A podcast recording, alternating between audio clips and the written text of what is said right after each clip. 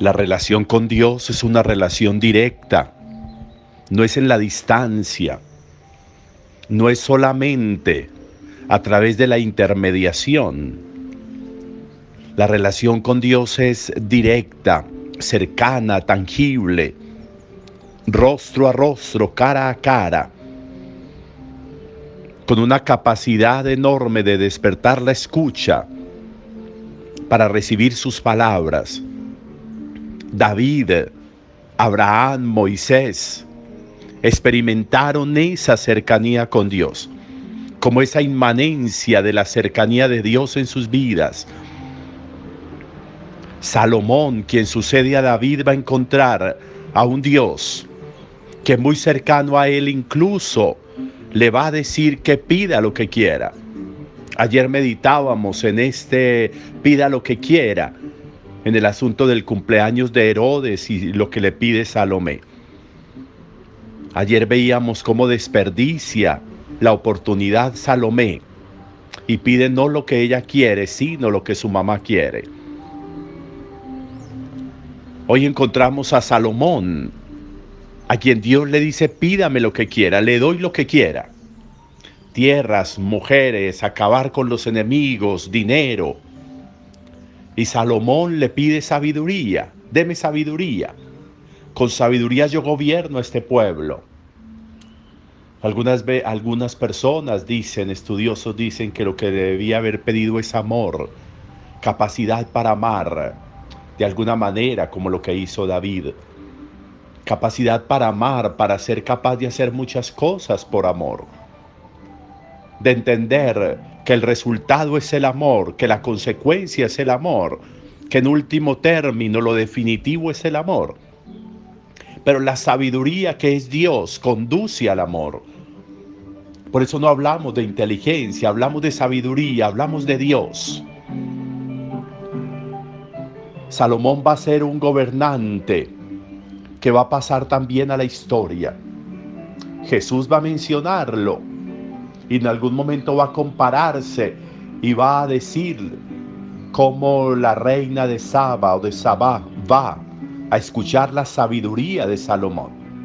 Y Jesús dice, aquí hay uno que es más que Salomón, hablando del valor de su palabra, de su presencia salvadora. ¿Qué pedimos nosotros? Meditábamos ayer.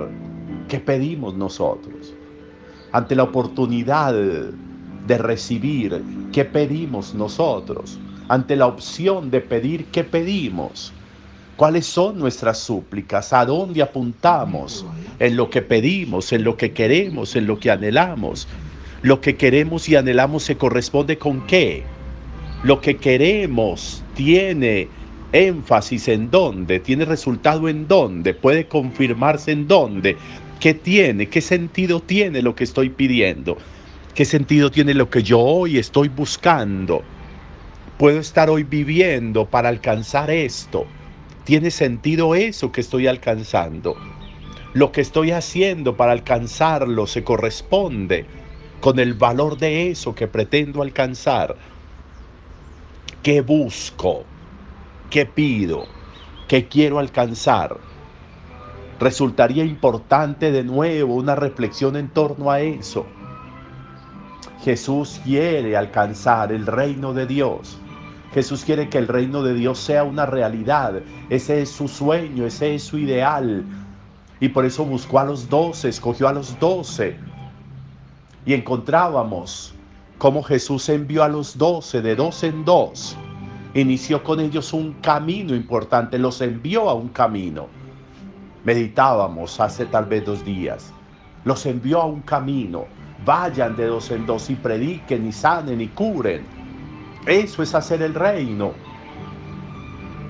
Y cuando ellos regresan hay un elemento muy importante.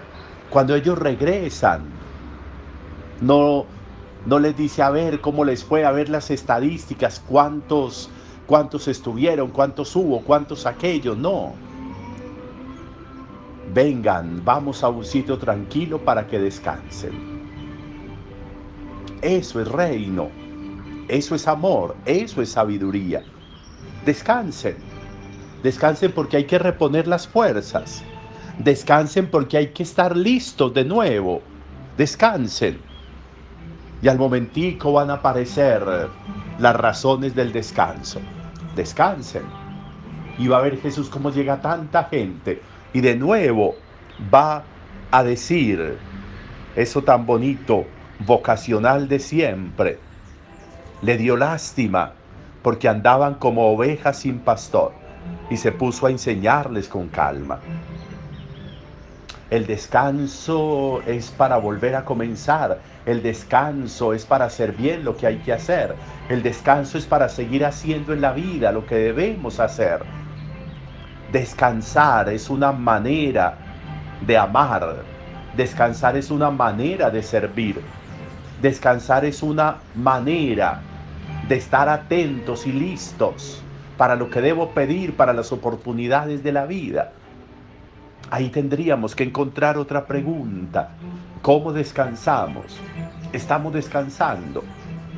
Muchas personas dicen, habrá mucho tiempo para dormir cuando nos muramos.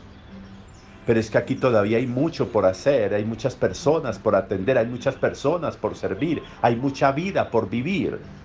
Y si yo no estoy descansando, ¿cómo lo voy a hacer? Si yo no sé descansar, ¿cómo lo voy a hacer? Estoy descansando, ¿cómo estoy descansando?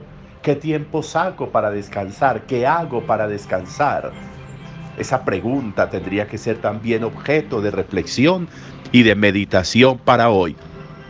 Jesús lo hace con sus discípulos.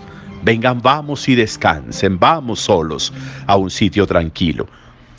Requerimos entonces reflexión y meditación en torno al ejercicio del descanso y también reflexión y meditación en torno a lo que estamos pidiendo, a lo que pedimos, a las oportunidades de nuevo, como hizo Salomón, que pidió sabiduría y fue capaz de gobernar al pueblo de Israel con esa sabiduría de Dios.